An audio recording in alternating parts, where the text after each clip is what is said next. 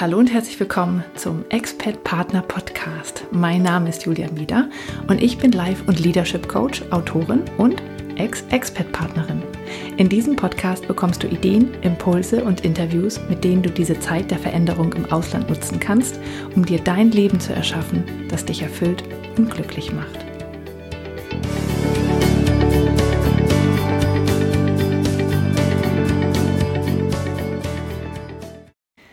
Hallo und herzlich willkommen beim Expert Partner Podcast. Dies ist Folge 17 und mein Name ist Julia Meder. Ja, wie immer möchte ich, dass du erst einmal im Podcast ankommst, also schließ einmal kurz die Augen und atme tief durch. Und ich freue mich sehr, dass du da bist. Heute habe ich mal wieder ein Interview mit dir und zwar mit Isabel von Abendrot. Und zwar sprechen wir über ein Thema, was vielleicht nicht alle betrifft, denn es geht um die Kommunikation zwischen ähm, Kindern und Eltern oder besser gesagt zwischen Eltern und Kindern. Mm, und wenn du keine Kinder hast, selbst dann ähm, magst du jetzt vielleicht denken, oh, das ist nicht spannend, das höre ich mir gar nicht erst an. Aber ähm, tatsächlich sprechen wir viel über ähm, Kommunikation generell also man kann auch eine Menge für sich rausholen, wenn man einfach nur mit anderen Menschen ab und zu kommuniziert. Und das tut ja jeder von uns. Mm, und was halt auch noch spannend ist, ist die Geschichte von Isabel, denn ähm, sie ist auch Ex-Expert-Partnerin. Sie hat mit äh, drei Kindern drei Jahre lang in den USA gelebt. Und sie hat sich halt in dieser Zeit ähm, diese Expertise angeeignet im Bereich ähm, Eltern-Kind-Kommunikation und hat daraus ein Business aufgebaut ähm, und ist noch dabei. Ähm, ja, einfach, ähm, weil sie helfen möchte, die Kommunikation zwischen Eltern und Kindern zu verbessern. Und dazu gibt sie Workshops und ähm, ja, macht einfach ähm, viel Vorträge und, und hat Seminare und so weiter. Und ich habe bei ihr selbst auch schon mitgemacht und finde es einfach ganz toll, was sie macht und auch wie sie es macht. Genau, und deswegen wollte ich mit ihr darüber sprechen, weil wir halt auch tatsächlich ähm, über das äh, Kind in der Expat-Situation sprechen können, weil ähm, Isabelle halt selbst diese Erfahrung auch gemacht hat. Ja, genau, darum geht es heute. Und ähm, deswegen wünsche ich dir jetzt erst einmal ganz viel Spaß mit Isabel. Ich sitze heute mit Isabel von Abendrot zusammen. Und ich freue mich sehr, dass ich hier bei dir sein darf, in deinen Arbeitsräumen. Hallo Julia, schön, dass du da bist. Ja, wir sprechen heute über dein ähm, Spezialthema, das heißt nämlich die Kommunikation zwischen Eltern und Kindern. Genau. Und zwar in beide Richtungen. Richtig. ähm, das Besondere ist, äh, und das ist das Schöne, dass du halt beim Expert-Partner-Podcast dabei bist, dass du selbst eine Ex-Expert-Partnerin bist. Ähm, du warst äh, auch in den USA und ihr seid vor einem Jahr. Einem Jahr wieder gekommen, mhm. genau. Ihr wart in New Jersey, ne? In New York, genau. Ah, okay, New York. Westchester, das ist ein bisschen nördlich von New York. Okay, also die Ecke da oben. Die Ecke etwas nördlich, genau. ähm, und ihr, ihr wart drei Jahre da, ne? Genau, drei ja. Ja, hm. Sehr schön. Und zum Thema drei, du hast auch drei Kinder ähm, die mit rübergegangen sind und ähm, ja, hast da auch so deine Erfahrung gemacht und hast dich dann ähm, in den USA halt Workshops zu dem Thema Eltern-Kind-Kommunikation besucht und ähm, hast dann eine besondere Beziehung zu ähm, der Ausbilderin aufgenommen oder sagen wir mal entwickelt und hast das dann so das Ganze dann auch nach Deutschland transferiert und baust das hier gerade auf.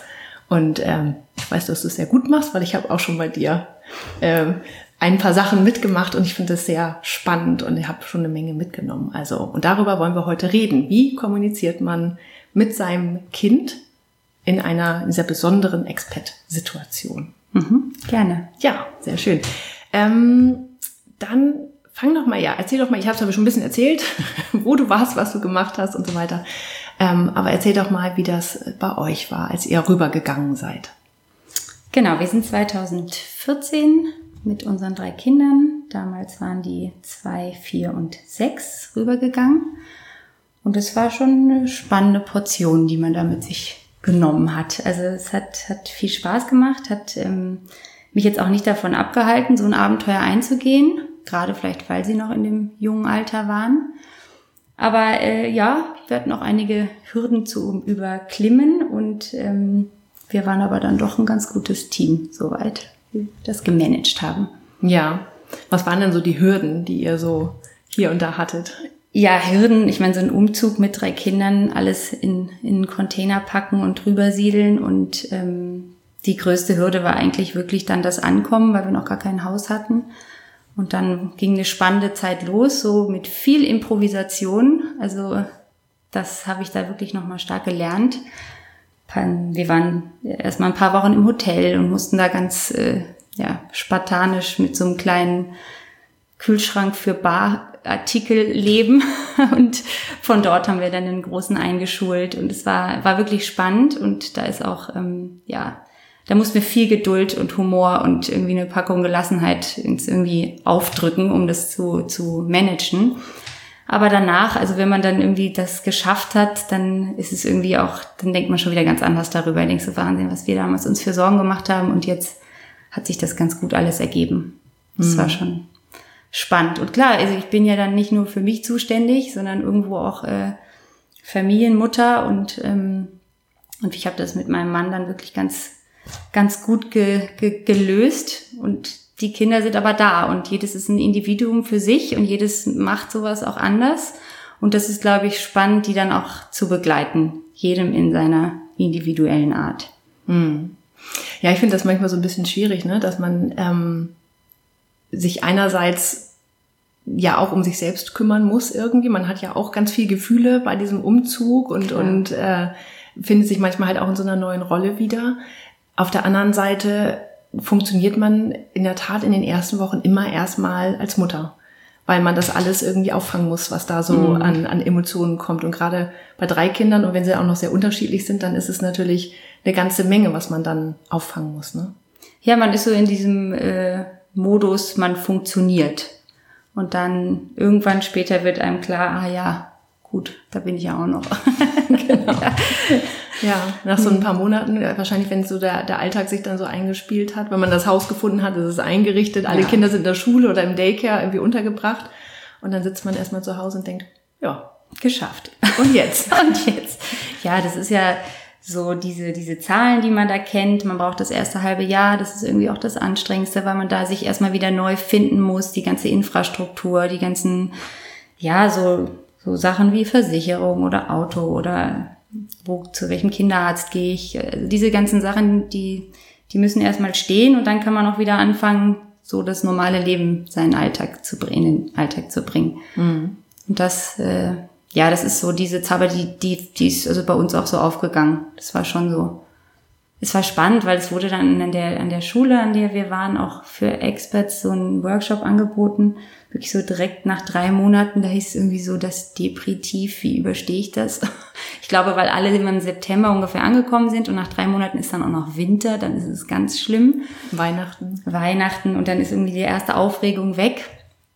Aber ähm, ja, es war spannend zu sehen, auch mit den unterschiedlichen Müttern zu sprechen, wie sie dieses äh, Tief, sage ich jetzt mal, äh, überstehen oder wie sie es geschafft haben. Und da, da war da toll, so ein Netzwerk zu haben. Also einfach sich da auszutauschen, rauszugehen, was zu machen, zu unternehmen. Ich würde sagen, da waren wir auch ganz gut aufgestellt, weil wir da einfach Glück hatten, in so eine in so einen Kreis zu kommen mit vielen Erfahrungen auch schon, wie die anderen das gemacht haben. Hm. Ja, da hat ja jeder sehr unterschiedliche Strategien irgendwie. Total. Ja. Hm. Und dann war es so, als dann Alltag eingekehrt war, alle emotional versorgt waren, dann hast du angefangen, dich dafür zu interessieren, wie das mit der Eltern-Kind-Kommunikation geht. Was war ja, das ist ja nichts, was du vorher gemacht hast, oder?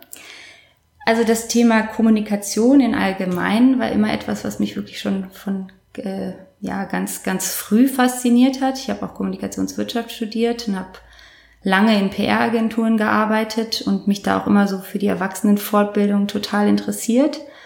Und das Spannende ist ja auch, dass also die Kommunikation mit Kindern ist dann auch nicht anders als eine Kommunikation mit Freunden, mit dem Ehepartner oder mit Kollegen.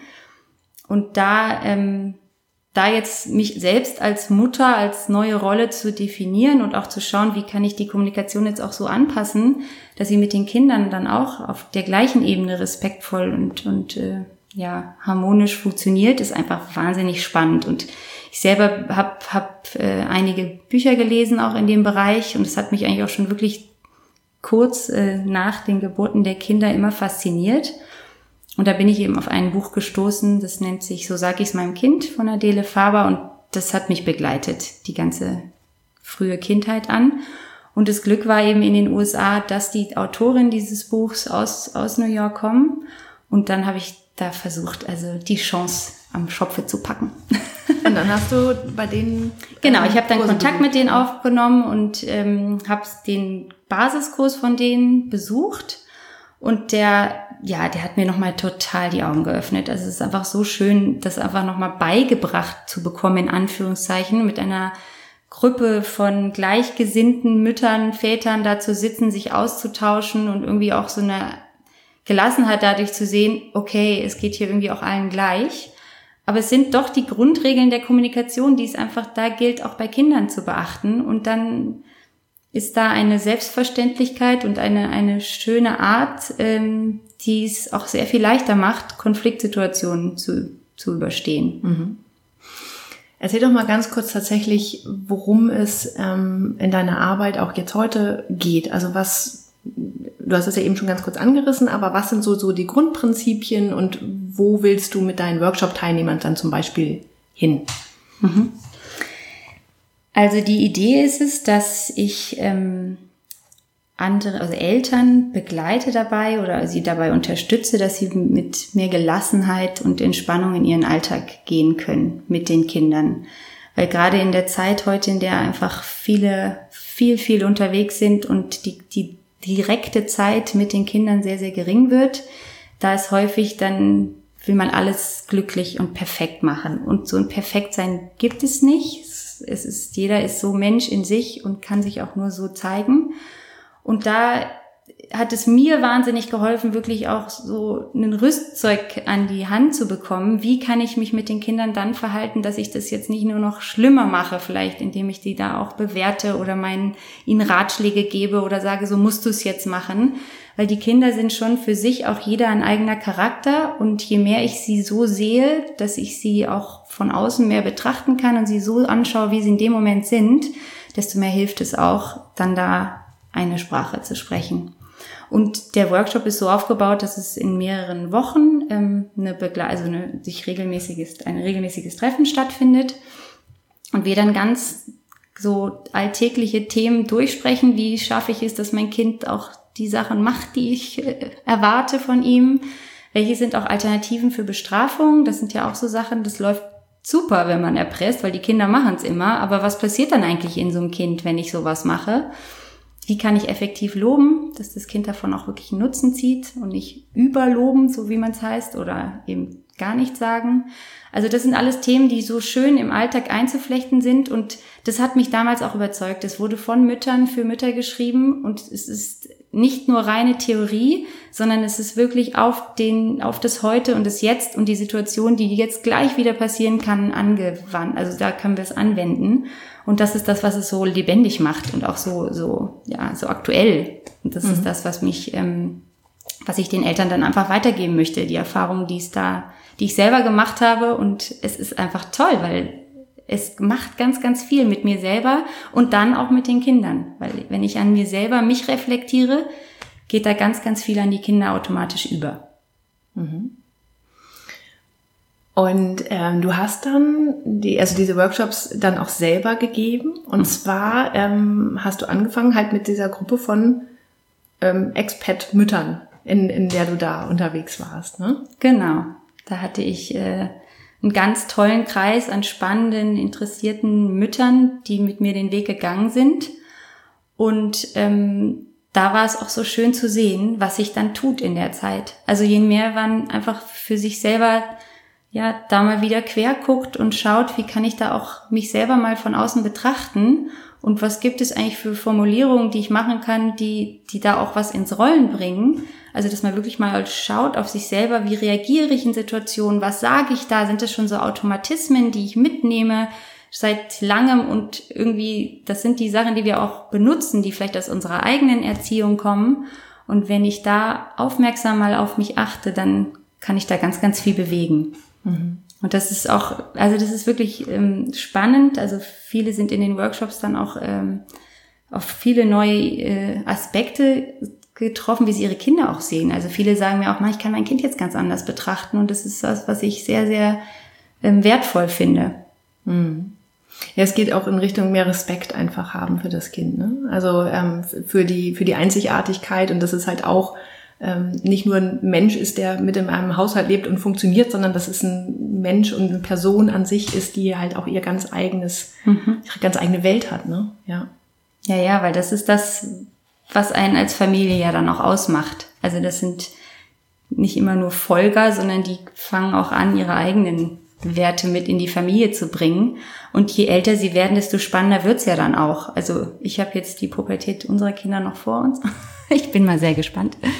Aber es ist, ähm, ich finde den Titel, diesen englischen Titel so wahnsinnig wertvoll, der ähm, auf Englisch jetzt How to Talk, so Kids will listen and listen, so Kids will talk. Also wie kann ich wirklich ähm, reden, dass meine Kinder mir, mir zuhören, aber auch wie höre ich zu, dass die Kinder mit mir reden. Und das ist ein wahnsinnig wichtiger und spannender Punkt, weil da sind viele Eltern, die auf mich zukommen, mein Kind sagt gar nichts. Ich weiß überhaupt nichts mehr über das Kind. Und das wird natürlich, je älter sie werden, desto spannender, weil sie selbstständiger werden und sich mehr abnabeln. Und wie wir da einfach frühzeitig anfangen, so ein Band zwischen uns ähm, aufzubauen oder auch zu halten, dass die Beziehung da ja fruchtbar und liebevoll bleibt. Das ist das, was ich eigentlich so als, als schönes großes Ziel sehe. Hm. Und ich finde, das ist ja gerade in Expat Zeiten, also wo man im Ausland lebt, ähm, auch nochmal äh, was Besonderes. Ich meine, klar, jede Familie ist was Besonderes und man hat wahrscheinlich ähnliche Probleme, auch wenn man nicht im Ausland ist, aber man ist, finde ich, nochmal eine andere Einheit, wenn man im Ausland mhm. lebt. Man muss sich noch mehr aufeinander verlassen.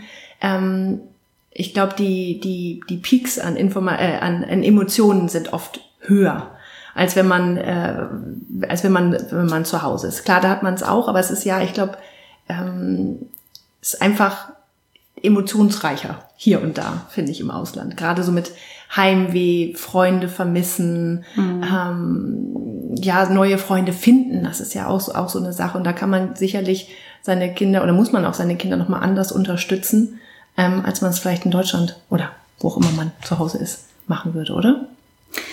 Ja, doch, so ein, so ein Wechsel ist, ist, ist immer irgendwo eine spannende Phase. Und natürlich ist es ins Ausland doch was anderes, als wenn man jetzt ins nächste Dorf zieht. Also klar.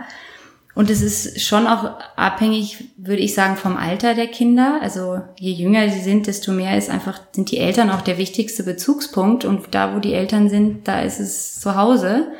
Und das ist ähm, natürlich, je älter sie werden und dann auch schon eigene Freunde haben, die sie dann vielleicht sich von denen verabschieden müssen, umso schwieriger kann das dann auch von den Emotionen, wie du sagtest, auch werden. Also da, was ich einfach da ja sagen oder auch empfehlen würde von meiner Seite, ist, dass, dass, dass wir einfach hingucken, dass wir ganz nah dranbleiben, dass wir schauen, verändert sich da irgendwas, hat sich da irgendwie, geht es in irgendwie andere Richtungen, wie es vielleicht vorher war weil dann können wir noch mal mehr hinschauen und hinhören vor allem, dass wir sie mit einbeziehen in den ganzen Prozess des Umziehens. Ich glaube, das hat schon viel geholfen, dass man viel erzählt, dass man Vorfreude aufbaut, dass äh, wir hatten jetzt vielleicht selber das Glück, dass meine Schwester auch in den USA gelebt hat. Dadurch war die Vorfreude natürlich groß, in dem Land zu wohnen, wo die Vettern und Cousinen sind. Aber ja, das, das, was so Kontinuität zu Hause war, die Rituale, das, was so vertraut war, dass man das auch übernimmt und nicht vergisst weiterzumachen. Und das ist gerade am Anfang auch schon schwierig gewesen. Also wenn man denkt, man hat dann so Ausnahmesituationen im Hotel oder in irgendwelchen Übergangsapartments, aber je mehr man die dann auch in diese, ja, gewohnten Rituale, die man dann übernimmt, desto leichter fällt es den Kindern auch, das dann, ja, diesen Übergang zu schaffen. Hm. Also hinhören, auf jeden Fall die ganze Zeit, nicht nur während des Umzugs, aber während des Umzugs, also diese, wie könnte denn so ein Gespräch aussehen, dieses darüber reden? Also wie, wie, wie macht man das? Also wie setzt man sich hin und, und redet mit den Kindern über einen Umzug in ein anderes Land? Weil man bestimmt ja meistens, dass es passiert. Mhm. Gerade wenn die Kinder kleiner sind, kann man sie oder ist es ja schwer, sie mitentscheiden zu lassen, ja, wenn, weil die ja die, die Folgen nicht abschätzen können. Ja, ist dann fast sogar einfacher, wenn ja. man sie nicht noch mit ins Boot hält. Weil, ja, je älter sie werden, das muss ja, man muss ja ein Team sein und dann sie gemeinsam die Entscheidung zu treffen. Wenn sich dann einer komplett verweigert, ist es schon wahnsinnig schwierig. Also kann ich mir vorstellen. Bei uns mhm. waren sie halt so jung, dass sie da noch uns als Mittelpunkt gesehen haben und wie sie dann, ja, wir haben halt wirklich versucht, ganz viel zu erzählen und auch mit der Sprache da versucht schon vorher kleine Kontaktpunkte zu erzeugen, allein durch die Lieder, die man dann hört. Also, dass man sie damit einbezieht. Aber ja, ich, also ich, ich würde immer wirklich für die Offenheit und Transparenz. Also je mehr wir versuchen, Sachen zu wegzulassen, weil sie vielleicht aufregend gelten könnten, desto mehr ist beim Kind was Ungewisses da. Und Ungewissheit erzeugt auch wieder Angst und Sorgen. Und je mehr wir da auch, wenn wir merken, dass die Kinder nervös sind oder ja, traurig, dann ist der klare Weg, das auch anzusprechen, kann ganz, ganz viel lösen. Wir sagen, ich sehe, dass du gerade traurig aussiehst. Magst du mir drüber erzählen? Also solches, ich, ähm, ich sehe das wichtig an, dass wir die Gefühle benennen und, und, und sie auch so akzeptieren, auch wenn es Frust oder ja Wut oder oder oder Angst ist. Denn je mehr wir sie dann auch ja besprechen und ansprechen und denen auch einen Raum geben, desto leichter ist es, sich dann davon auch wieder zu lösen. Und die Kinder fühlen sich verstanden. Also nichts Schöneres ist, als wenn dein Gegenüber dir sagt, ich sehe, dass du traurig bist, weil das ist das, was wir dann in dem Moment auch sind. Und dann kann sich der nächste Schritt für die offene Kommunikation dann geben. Mhm. Dann kommt über, überhaupt erst raus, worüber sie genau traurig sind. Weil häufig wissen wir es ja gar nicht. Also kann ja auch einfach nur sein. Ja, ja, es kann ja sein, dass der Lieblingsbaum mit der Schaukel einfach traurig macht, dass der nicht mehr da ist. Aber wenn wir darüber nicht reden, können wir das ja gar nicht rauskriegen. Und das Schöne ist, dass es manchmal ja so Sachen sind, die, dass die Kinder das auch selber dann die Ideen haben, wie man das wieder lösen könnte. Also je mehr wir sie mit einbeziehen, desto schöner ist es. Hm und sie auch bei diesem Umzugsprozess mit einzubeziehen. Also sie auch am Tag der Abreise da zu haben, sich von allen zu verabschieden, sich von den Räumen zu verabschieden, von den Nachbarn, von der Familie. Da also ganz klar und nicht einfach, nee, jetzt komm, schnell weg, sondern das ist einfach, die Kinder haben ja auch das Recht dazu, dass sie in Ruhe sich da, ja, die Zeit nehmen, sich zu verabschieden oder mhm. wieder neu zu begrüßen. So ist es zum Beispiel ja früher mit so mit ähm, Beerdigungen gewesen, dass man oft mhm. die Kinder nicht mit hingenommen hat. Das wird ja mittlerweile auch anders. Mhm. Ähm, ja, weil es einfach für die Kinder ist es ja auch wichtig, sich zu verabschieden, dass nicht auf einmal jemand weg ist. Mhm, ne? Total. Ja. Und das gilt dann sowohl beim Umzug in das neue Land als auch beim, beim Rückzug. Ja. Mhm. Auch da äh, gilt das Verabschieden irgendwie, ähm, finde ich, finde ich sehr wichtig, dass man das ordentlich macht. Sozusagen. Ja, und ja. dass man eine Abschiedsparty macht auch. Ja, genau. Was ich halt ähm, manchmal schwierig finde, ist, wenn man, wenn die eigenen Emotionen so in den Weg kommen. Ne? Weil äh, wie geht man denn damit um, wenn man selber zum Beispiel total traurig ist und die Kinder und man will das vielleicht die Kinder nicht sehen lassen ähm, oder wenn man Angst hat, denen zu viel aufzubürden, wenn die, mhm. weil wenn die Mama traurig ist, dann ist es ja, oh Gott, wo finden sie dann noch Halt, ja? Ähm, was ist denn da der richtige Weg mit, wenn man den, mit den eigenen Emotionen? Du sagst der richtige Weg. Das ist der eine richtige Wenn Weg. ich das wüsste, wäre das natürlich super. Nein, also ähm, genau das, was ich für die Kinder gerade gesagt habe, dass, dass wir denen die Offenheit schenken, ähm, sehe ich das für uns selber auch. Also wenn ich traurig bin, dann sage ich auch, dass ich traurig bin und sag auch, worüber ich traurig bin. Und je mehr ich das dann offen anspreche, desto mehr können die Kinder mich auch einschätzen. Also ich fand es ganz süß, um vielleicht eine Geschichte zu erzählen, weil wir da in diesem Hotel eben gehaust haben, mehrere Wochen lang. Und dann sind wir, ähm, da gab es jeden Abend drei Gerichte und nach ein paar Wochen waren die dann auch ausgelutscht sozusagen. Und dann sind wir in ein kleines äh, Übergangsapartment gezogen ähm, und da war es so nett, weil die, die erste Reaktion dann auch war, jetzt kannst du wieder alleine kochen, du hast wieder eine Küche und ich hatte Ihnen vorher erzählt, dass ich äh, da auch in dem Moment, wo ich vielleicht mal traurig war, dass mich die ganze Situation hier in diesem Hotelzimmer auch wirklich nicht gerade entspannt. Und dann war das auch für die klar. Und sie wussten, es lag hier an dieser Situation des Hotels wegen. Und ähm, durch, für die war das dann gelöst dass ich ja dann in dieser, in diesem Apartment eine Küche hatte. Und wir haben es wirklich gefeiert und haben Pfannekuchen gemacht und es war wahnsinnig schön zu sehen, wie das sich auch dann für sie gelöst hatte. Ob mhm. sich's für mich gelöst hat, ist die andere Frage, aber. ja, aber sie, sie sehen das halt, ne? Sie sehen mich ja. und sie fühlen da auch mit. Also ja. das, sie denken ja auch mit und sie wollen ja auch das, äh, das Wissen. Ja. Und deshalb finde ich die Offenheit ganz, ganz wichtig. Alles, was wir verheimlichen, fressen wir ja in uns rein und sind dann auch nicht mehr authentisch. Ja. Ja, man trifft sich ähm, wie ähm, nicht mehr nur unbedingt als, als Eltern und Kind in den Rollen, sondern als Menschen. Ne? Genau. Eine ganz andere mhm. Verbindung zueinander, weil man selber halt auch sein darf, wie man eigentlich wirklich ist und nicht eine Rolle spielen muss, die der perfekten Mutter, die ja. immer alles super und ganz schön. Nee, genau. Und ich, also es sind auch viele Eltern, auch in den, in den Einzelcoachings, die dann zu mir kommen und sagen, ich habe da den Kontakt verloren, ja, oder ich habe Schwierigkeiten gerade da wieder an mein Kind ranzukommen. Und da ist auch wirklich die Idee zu sagen, wenn du über dich erzählst, dann fängt sein, das Kind auch an, über sich zu erzählen. Wenn du über dich nicht erzählst, dann ist das ja dieses Vorbild, was wir sind. Und dann kann das Kind ja gar nicht von sich aus auch wissen, wie gut es tut, wenn wir über uns selber reden. Also da dass, ja, ich kann nicht erwarten von meinem Kind, dass es mir alles erzählt, wie es ihm geht und was es so macht, wenn ich das aber selber gar nicht tue. Hm. Ja, das ist auch nochmal ein guter Tipp, tatsächlich. Mhm. Das vergisst man oft. Mhm. Wenn man ähm, mit denen abends, man fragt dann immer, und wie war dein Tag? Genau. Aber vom eigenen Tag erzählt man irgendwie nichts, ja. Das ist dann so eine Einladung auch an die. Ja, mhm. schön generell, also wir haben jetzt den bei den bei den Expat, ähm, bei der Expat-Zeit, bei der Expat-Familie, sagen wir mal so, die, ne, also das Weggehen, das äh, die ähm, das Kommunizieren der der der Entscheidung und das dann die Vorbereitung auf den Umzug, dann wird umgezogen, dann sind wir da, dann gibt's da noch mal ordentlich Emotionen, das Eingewöhnen. Ähm, irgendwann gibt's den Rückzug, da gibt's dann wieder ganz viele Emotionen. Was gibt's denn? Gibt's da noch spezifische Hindernisse quasi, die man haben kann in der, in der Expat-Zeit mit Kindern, die auf einen zukommen? Oder ist das so wie in Deutschland auch?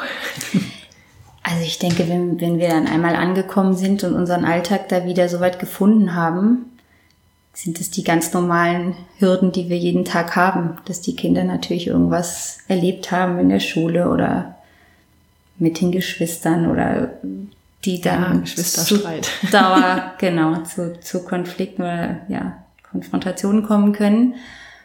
Ich, ich selber habe das jetzt nicht empfunden, dass es dadurch nochmal irgendwie Extremthemen gibt. Natürlich gibt es immer, ja, ich, ich, ich lasse mich da, oder wir haben uns da wirklich auch von unseren Kindern leiten lassen, die ja in so einer schönen, naiven Neugierde durchs Leben gehen und da auch Sachen entdecken und irgendwie ja, uns auf Sachen aufmerksam machen, die wir vielleicht selber gar nicht so sehen. Und das finde ich irgendwie das Bereichernde daran, auch mit den Kindern dann durch ein neues Land zu ziehen. Und die, die sehen das ja noch alles, was für uns vielleicht manchmal schon selbstverständlich ist. Hm. Das finde ich, das finde ich einen tollen Tipp, tatsächlich dieses sich ähm, von den Kindern leiten zu lassen. Mhm. Die, wenn die das erkunden, weil man ist ja selber eigentlich auch im Erkundungsmodus, aber hält sich oft so ein bisschen zurück, weil man hat dann tausend Sachen im Kopf, die ja noch erledigt werden müssen oder da muss man da und da aufpassen und wer weiß und mhm. ähm, aber wenn man da mal ab und zu mal loslässt und wirklich so ein bisschen spielerisch auch rangeht, das finde ich, das finde ich toll. Ja. ja, da können wir ganz viel von unseren Kindern lernen. Und diesen Entdeckermodus, also den haben wir uns vorgenommen, damals auch wieder mit nach Hause zu nehmen. Weil immer wenn man ins Ausland fährt, ist man ja in dem Entdeckermodus und man schaut sich alles an und, und ist interessiert und neugierig.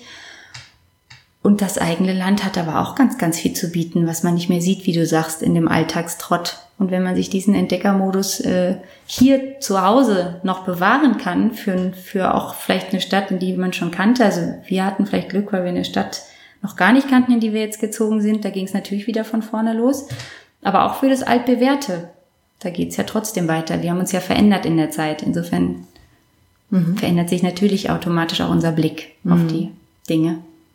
Finde es generell so, ähm, ich habe ähm, das neulich bei meinem Sohn gehabt, der ähm, lag in unserem Innenhof auf dem Boden und guckte nach unten und ich dachte, oh Gott, ist mir hingefallen, ist irgendwas passiert. Also ich kam ihm wieder zu und er sagte, Mama, komm mal, komm mal. Und dann hat er, ähm, waren da Ameisen, so ein Ameisenlochnest, so, und, und die liefen da rein und raus. Und er hat die ganz von ganz nah dran beobachtet, ja. Und dann habe ich mich dazugesetzt und haben uns am Ameisen angeguckt und äh, also hätte ich jetzt so nicht gemacht alleine, aber es war schön, ja? ja. Also auch das zu teilen in dem Moment, mhm. ja, mhm. weil das wieder eine Verbindung aufgebaut hat und wir konnten es dann abends den anderen nochmal wieder erzählen mhm. und hatten gemeinsam mhm. was zu erzählen. Auch das sind schöne Dinge, ja. Ähm, also das finde ich, äh, also das ist nicht nur die, die Reisen, bei denen man das machen kann, sondern auch wirklich ganz kleine Dinge im Alltag wie Seifenschaum oder sonst irgendwas, ja, was man wirklich, die ganzen Kleinigkeiten, da kann man sehr viel, glaube ich, von den Kindern mitnehmen, wenn man es zulässt für sich. Weil das ist genau das, was du sagst. Also die, nicht nur, dass die Kinder Neugier an der Welt haben, aber auch, dass wir die Neugier an unseren Kindern nicht verlieren weil die Kinder zu beobachten, was sind deren Leidenschaften, was sind Themen, die sie total interessieren, wo können sie sich, wie dein Sohn jetzt gerade, stundenlang beschäftigen.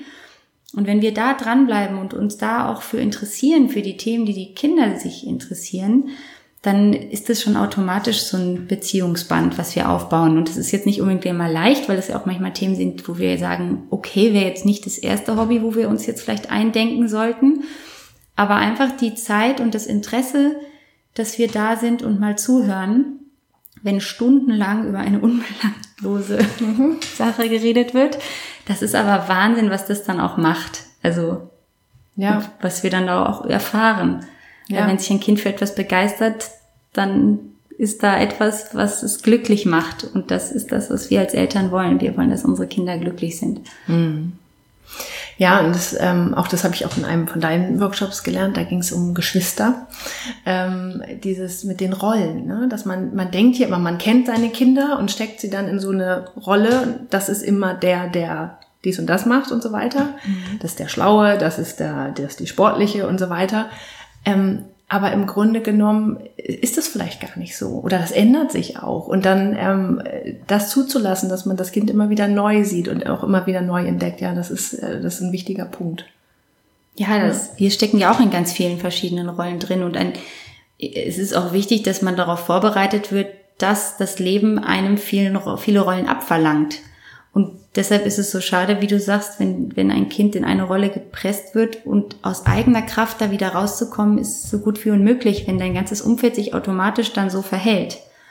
Und da ist es, ich finde, es ist ein, es ist zwar anstrengend als Eltern da zu gucken und dran zu bleiben, aber es ist auch irgendwo eine, eine Ehre oder auch eine Verpflichtung, dass wir schauen, ähm, wie wir das Kind da begleiten und, und es gibt ganz tolle Möglichkeiten da auch das Kind, dass das Kind sich wieder anders sieht oder sich wieder in, in neue Rollen traut. Und das ist das Wertvolle daran. Hm. Und ich finde gerade, um nochmal auf die Expertzeit zurückzukommen, das ist ja dann auch so ein Thema mit der Rolle, ne? weil man sich auch gerade, ähm, finde ich, als Partner oft in einer ganz neuen Rolle wiederfindet, die man noch nicht kennt. Man ist auch allein, dass man in einem anderen Land lebt, in einem anderen sozialen Umfeld und so weiter. Ähm, und da das gemeinsam dann zu finden und zu definieren und sich darauf einzulassen und das positiv zu sehen, das finde ich, das ist manchmal nicht ganz einfach, aber es ist, ähm, bietet halt auch viele Möglichkeiten, gerade wenn man das gemeinsam als Familie tut. Ja, ich finde diese, diese Zeit, die hat uns unglaublich zusammengeschweißt. Also das ist gerade, weil es auch irgendwie, ja, Hürden und Höhen und Tiefen gab, aber gerade da, da auch dann, dass man darauf stolz drauf sein kann, was man da geschafft hat und äh, ja auch das, was die Kinder geschafft haben und denen das auch vor Augen zu bringen. Also wir können sie auch immer daran bestärken, ähm, dass sie dadurch viele, viele Themen gegangen sind und die auch gemeistert haben. Und ich finde, ich, ich versuche wirklich jede Chance zu nutzen, wenn irgendwas schiefgelaufen ist, daraus zu überlegen, ja, was, was habe ich daraus jetzt gelernt und was habe ich daraus jetzt auch für mich, kann ich da rausnehmen. Mhm. Also das finde ich daran ganz toll. Mhm. Und diese, diese ja, dieses Team ist schon was Schönes. Also ich habe es auch in Bezug auf die Geschwister gesehen. Also das ist, die haben sich und die sind sich da auch, ja, die waren sich da auch in vielen Situationen einfach genug, weil sie einfach sich hatten und das hat sie total zusammengeschweißt, weil meine Tochter jetzt auch gesagt hatte neulich, Hauptsache wir waren zusammen. Also das war irgendwie das, oder Hauptsache wir sind immer zusammen. Das ist ja eigentlich das, was dann so den Kern ausmacht. Und da kann eigentlich kommen, was wolle, komme, was wolle. Wir schaffen das, ja. Mhm. Ja, das stimmt. Ähm, und ich habe das, hab das auch mit meinem Sohn, dass ähm, der spricht ja auch immer noch Englisch und so weiter. Und das ist so dieses, dass man, wir führen ihm auch immer wieder vor Augen, dass das etwas Schönes ist, was Gutes. Also er findet es manchmal schwierig, weil das halt im Außen, also weil, weil, weil es ihm so eine besondere Stellung manchmal gibt in der deutschen Schule. Und ähm, das, das mag er nicht so gern. Und das ist aber, wir, wir, wir zeigen ihm dass auch, dass es auch gute Seiten hat. Ähm, und auch Verhaltensweisen, die er da drüben gelernt hat. Ja, Wir erklären ihm halt auch, du machst das, weil du das da so gelernt hast. Hier ist es anders, so ist es so und so überleg mal, was du schöner findest. Ja? Mhm. Und das ist, ähm, äh, ja, da ist viel Kommunikation nötig mhm. tatsächlich. Also dass man auch, ähm, und die Kinder verstehen auch oft mehr, als man so denkt. Total. Ja?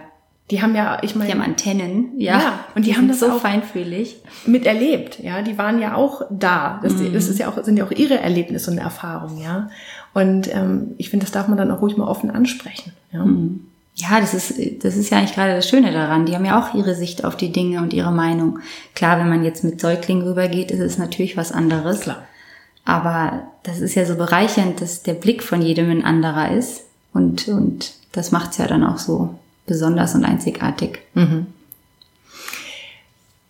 So um zum, zum Abschluss. Ähm, was ist denn nochmal irgendetwas ganz Besonderes, was du, wo du sagst, das ist eine ganz besonders schöne, hm, weiß nicht, Übung ja nicht, aber äh, irgendetwas, ähm, ein, ein ganz besonderer Tipp, den du hast, wie man ähm, die Kommunikation mit seinen Kindern erleichtern kann.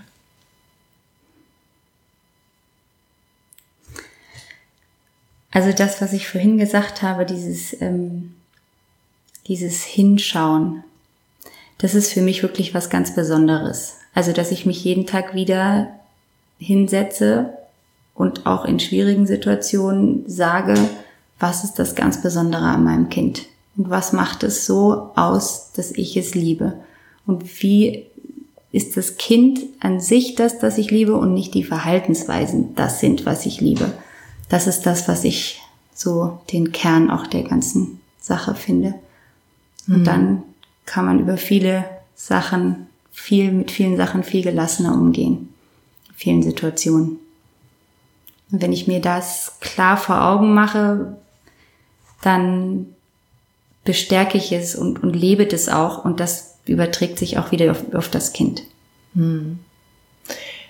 Wir hatten das ähm, auch, als es um Geschwister ging, ähm, da ging es um das Thema Vergleichen. Mhm. Da hast du ähm, auch gesagt, niemals vergleichen. Und wenn die sagen, ne, wen hast du lieber oder so, dann, aber man darf es, man darf den Kindern sagen, ich hab dich lieb, weil, ja, mhm. weil du so und so bist. Und das darf bei jedem Kind was anderes sein. Mhm. Und das hat dann nichts mehr mit Vergleichen zu tun, sondern das ist wirklich das, das Kind als Individuum zu sehen, als ganz eigene Person, ganz unabhängig von allem anderen, was drumherum ist. Und das ist schön, den Menschen zu sehen, ja. Mhm. Weil dann kann sich das Kind auch wirklich so entfalten und merkt, ich bin gut, wie ich bin. Und nicht, ich bin nur gut, weil ich was mache. Und das ist der große Unterschied. Und das, das hat mir damals wirklich auch viel die Augen geöffnet, da diesen, diese neutrale Sicht immer wieder auf die Kinder zu haben und mir auch gezeigt, was ist ganz, ganz besonders an jedem Einzelnen und warum und die Kinder sind auch anders als ich selber. Das ist auch irgendwie spannend dann für sich zu erkennen. Und die haben auch ganz andere Interessen und ganz andere Eigenschaften und auch vielleicht einen anderen Humor. Und es ist so schön, sie dann in ihrer Eigenart wachsen zu lassen. Ich habe es immer, ich vergleiche es immer, das gibt ein ganz spannendes Buch, das geht darum, bin ich eher ein Gärtner als Elternteil oder bin ich ein Schreiner? Der Schreiner formt sein Stück Holz so, wie er es haben möchte. Und es sieht am Ende so perfekt aus, wie ich es mir gestalte. Der Gärtner auf der anderen Seite, der, der kann das Wachsen nicht beschleunigen oder, oder machen, dass die Blume wächst. Er kann nur die Bedingungen schaffen, dass die Blume wachsen kann. Das heißt, er kann düngen oder es Richtung Sonne schieben und jeden Tag immer mal wieder hinschauen und vielleicht was Verwolkenes wegnehmen, aber auch was hinzufügen. Und das finde ich ein sehr, sehr schönes Bild, weil das zeigt, ähm, ja, dass die Blume für sich ihren schönen Weg sich sucht, so wie, wie sie es für sich äh, auch entscheidet. Und wenn man sich da so ein bisschen das Bild mitnimmt, kann man da ganz gut für sich was draus lernen. Hm. Und die Bedingungen schaffst du halt immer und jeden Tag wieder neu, egal wo du bist. Ja? Mhm. Im Ausland genauso wie zu Hause sozusagen, obwohl das Ausland ja irgendwann auch zu Hause ist. Ja, genau. Da, wo man lebt, ist das zu Hause. Das stimmt. Mhm. Gibt es noch irgendetwas, was du noch, was dir noch wichtig ist, was du noch sagen möchtest über das Thema Kommunikation zwischen Kindern und Eltern und vielleicht sogar was auf die Expat-Partner bezogen ist? Also ich wünsche euch auf jeden Fall alle ganz, ganz viel ähm, Geduld. Ähm, so ein Wechsel ist etwas, was auch Zeit braucht und da können wir nicht von heute auf morgen Sachen ändern. Das ist bei allen Sachen, die wir irgendwo für uns anstoßen als Prozess.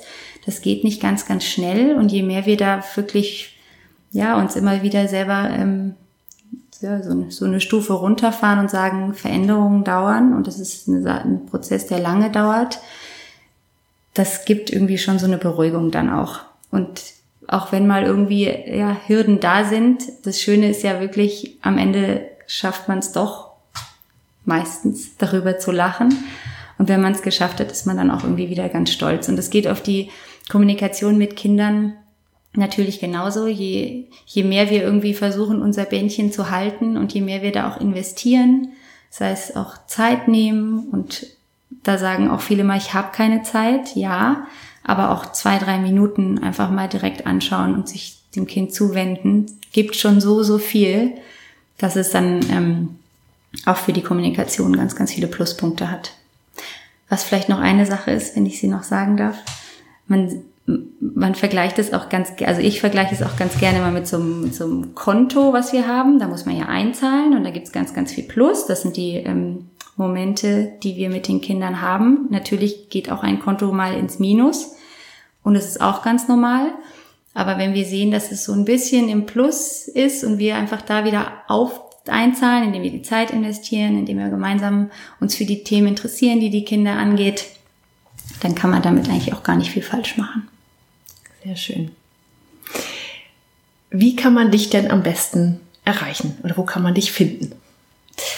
Ja, ich bin ja hier in Neustadt an der Weinstraße, meine, meine Praxis. Ähm, und am einfachsten kann man mich wahrscheinlich erreichen auch über meine Homepage und meine E-Mail-Adresse.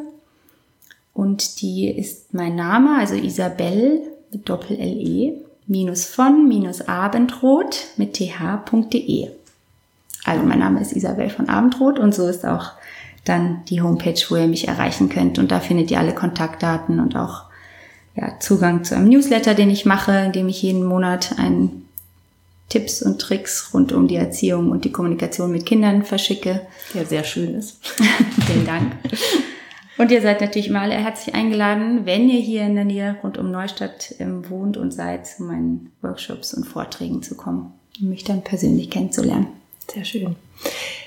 Wenn äh, jetzt jemand im Ausland lebt und sich dafür interessiert, was du machst, würdest du ähm, dich mit der Person auch mal über Zoom oder so zum Beispiel zusammen, äh, was sind das dann, telefonieren ist es ja nicht mehr. Total gerne, nein, auf ja. jeden Fall. Also auch über den über den Weg übers Internet bin ich gut erreichbar und auch die Einzel, also die Einzelgespräche gehen ganz prima auf allen Wegen. Also es ist ja auch ganz, ganz äh, deutlich einfacher, wenn man sich dann vielleicht abends mal hinsetzt und dann sich eine Stunde Zeit nimmt, mal zu sprechen. In dem vollen Alltag, als ich jetzt irgendwie den ganzen Vormittag frei zu schaufeln. Also da bin ich jederzeit bereit, mir da die Termine freizuhalten.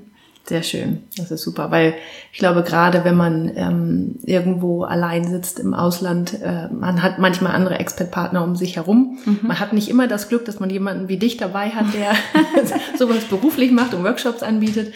Und dann ist es, glaube ich, manchmal ganz schön, wenn man weiß, okay, ich kann jemanden erreichen und ähm, Fragen stellen, ähm, wenn was ist und da mal so ein Coaching buchen. Das wäre, ähm, glaube ich, einfach sehr auch beruhigend zu wissen, dass das gibt. Genau, ich habe auch in der Planung, den Workshop online anzubieten. Also da wäre das vielleicht auch sonst eine Möglichkeit, sich da mit einzuklinken. Sobald er verfügbar ist, äh, stelle ich es mit in die Show Notes und da ist natürlich auch deine Website und alles weitere verlinkt. Schön, vielen Dank. Ich danke dir für das schöne Gespräch. Danke, Julia.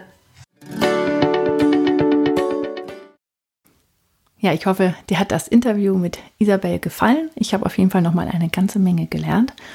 Und wenn du Feedback für mich hast oder Fragen oder irgendwas loswerden willst, dann schreib mir gern an podcast at dreamfinder-coaching.de ähm, oder schreib mir eine Nachricht auf Facebook oder Instagram. Da findest du mich auch immer. Und wenn du Fragen an Isabel hast oder dich mit ihr verbinden möchtest, dann findest du ähm, ihre Kontaktdaten auch in den Show Notes. Ja, und wie immer, wenn du Lust hast, dich generell mit Expat-Partnern und Ex-Expat-Partnern wie mir und äh, Isabel und anderen über solche Themen auszutauschen, dann komm doch gern in den Expat-Partner Circle. Das ist ein, ähm, ja, ein, im Moment noch ein Newsletter, aber den ich ausbauen werde in einer Community zum Thema, ähm, ja, Expert-Partner einfach eine sehr unterstützende und äh, liebevolle Gruppe, die von allen Menschen, die sich ein Traumleben aufbauen wollen. Und ähm, ich helfe da mit Informationen und Coachingübungen und ähm, ja, einfach allem, was da so dazugehört. Und ich würde mich sehr freuen, wenn du dabei bist. Das alles natürlich kostenlos für dich und du findest das, findest das unter www.dreamfinder-coaching.de-expertpartner.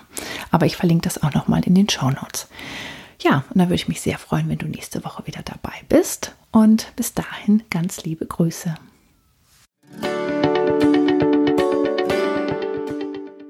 Das war der Expert Partner Podcast mit Julia Mieder. Vielen Dank fürs Zuhören.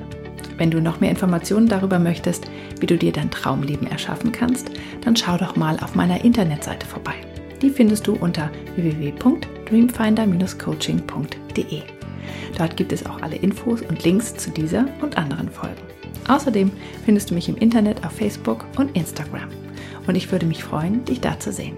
Wenn du Fragen an oder Feedback für mich hast oder auch Ideen für ein Thema hast, das ich in diesem Podcast aufnehmen soll, dann schreib mir doch eine E-Mail unter podcast at dreamfinder-coaching.de. Und jetzt wünsche ich dir einen wunderbaren Tag und genieße dein Leben.